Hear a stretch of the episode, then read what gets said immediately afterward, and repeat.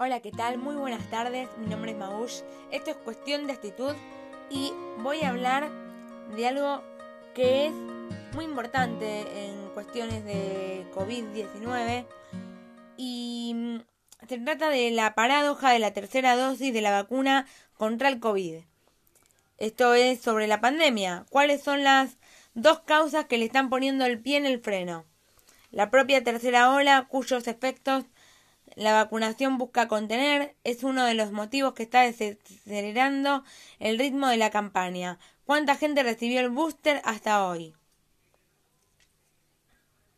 La aplicación de la tercera dosis en Córdoba, el verano y la tercera ola están desacelerando el ritmo de la campaña de vacunación.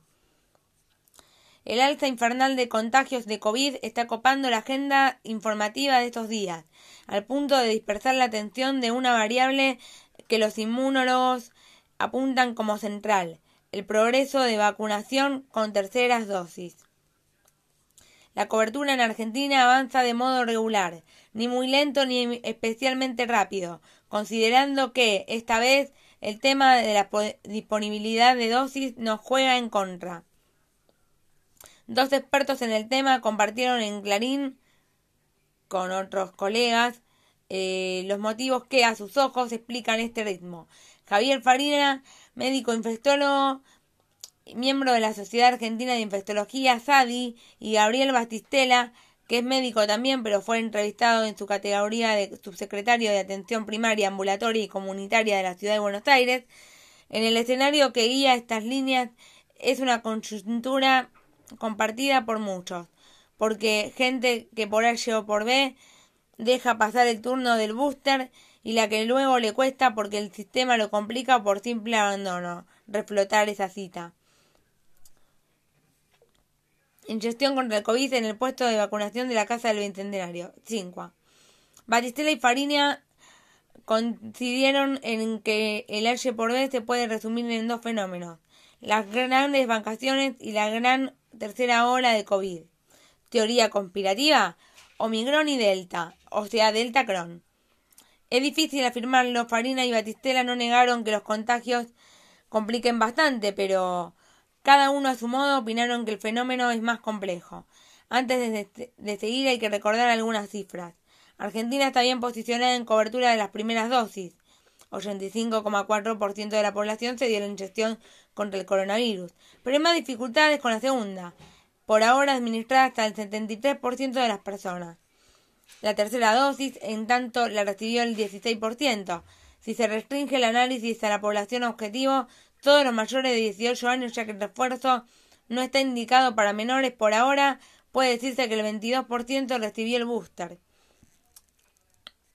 Es un porcentaje mejor que el del Brasil, pero estamos por detrás de los principales países de Europa Occidental, que arrancaron antes que con el COVID y con la vacunación. Tuvieron muchos menos problemas de disponibilidad de dosis. Y si bien hoy parecen una cuota de personas que no se quieren vacunar para nada, ya dieron el booster entre el 30% y el 50% de su población, según el país que se mire. Chile y Uruguay también están mejor que la Argentina en materia de refuerzos, pero la comparación es injusta porque estos vecinos apuraron la tercera dosis para aplacar la baja inmunogenicidad en la que se fue su vacuna estrella durante meses. La de marca Sinovac, de origen chino, sí idéntica al Sinopharm. Los tiempos. Llevó más de dos meses cubrir el 22% de la población objetiva con tres dosis. El interrogante está precisamente ahí, ya que el progreso con primeras y terceras dosis es muy parecido. Eso sí, siempre que uno asuma que la campaña local arrancó en serio a fines de febrero del 2021 y no el 31 de diciembre del 2020, como se anunció oficialmente. Para decirlo más claramente, a fines de abril de 2021 el 22% de los mayores de 18 años había recibido una dosis. Y ahora, algo más de dos meses después de las primeras terceras dosis, se llegó al 20,5% mencionado.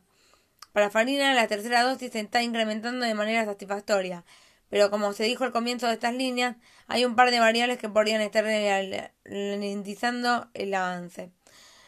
Una de, es la ola actual de COVID que hace que haya muchos casos y con datos estrellos que deben esperar su aislamiento para poder vacunarse. Otra es la temporada de vacaciones. Mucha gente está postergando vacunarse por eso. Además, sumó, hay quienes les restan importancia a la dosis de refuerzo. Hay que seguir incentivando la vacunación.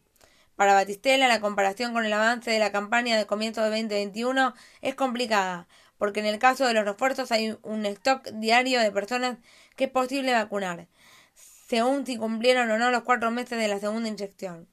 Si bien los más críticos creen que el 22% sabe muy poco. Batistera considera que el ritmo es razonable. En Cava esperan terminar con los boosters en febrero. Incluso dijo, aunque puede ser cierto, que Omicron conspire un poco. Al mismo tiempo, el aumento de contagios empujó a vacunarse a alguna gente que no tenía ganas de hacerlo.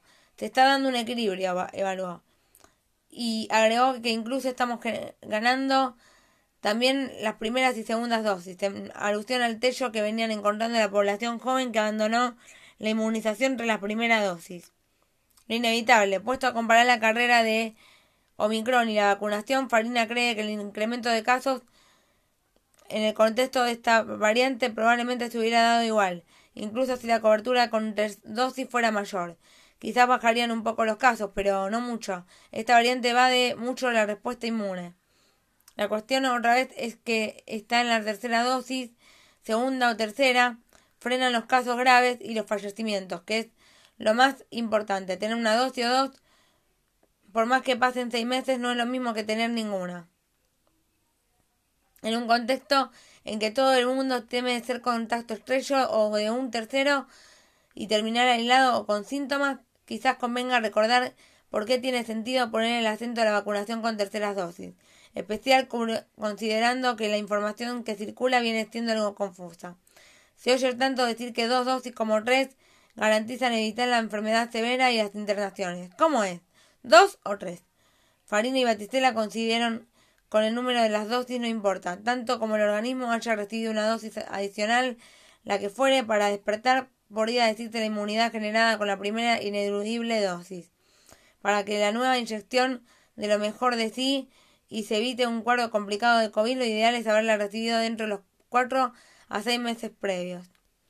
Como concluyó Farina, por más que pase tiempo entre una dosis y otra, no se vuelve a foja cero, sino que la inmunidad celular generada actúa. Los anticuerpos circulantes caen a partir de los cuatro, cinco, seis meses y como es bastante variable se insiste con el refuerzo. Cuanto más cerca de los últimos meses esté la segunda dosis, mejor.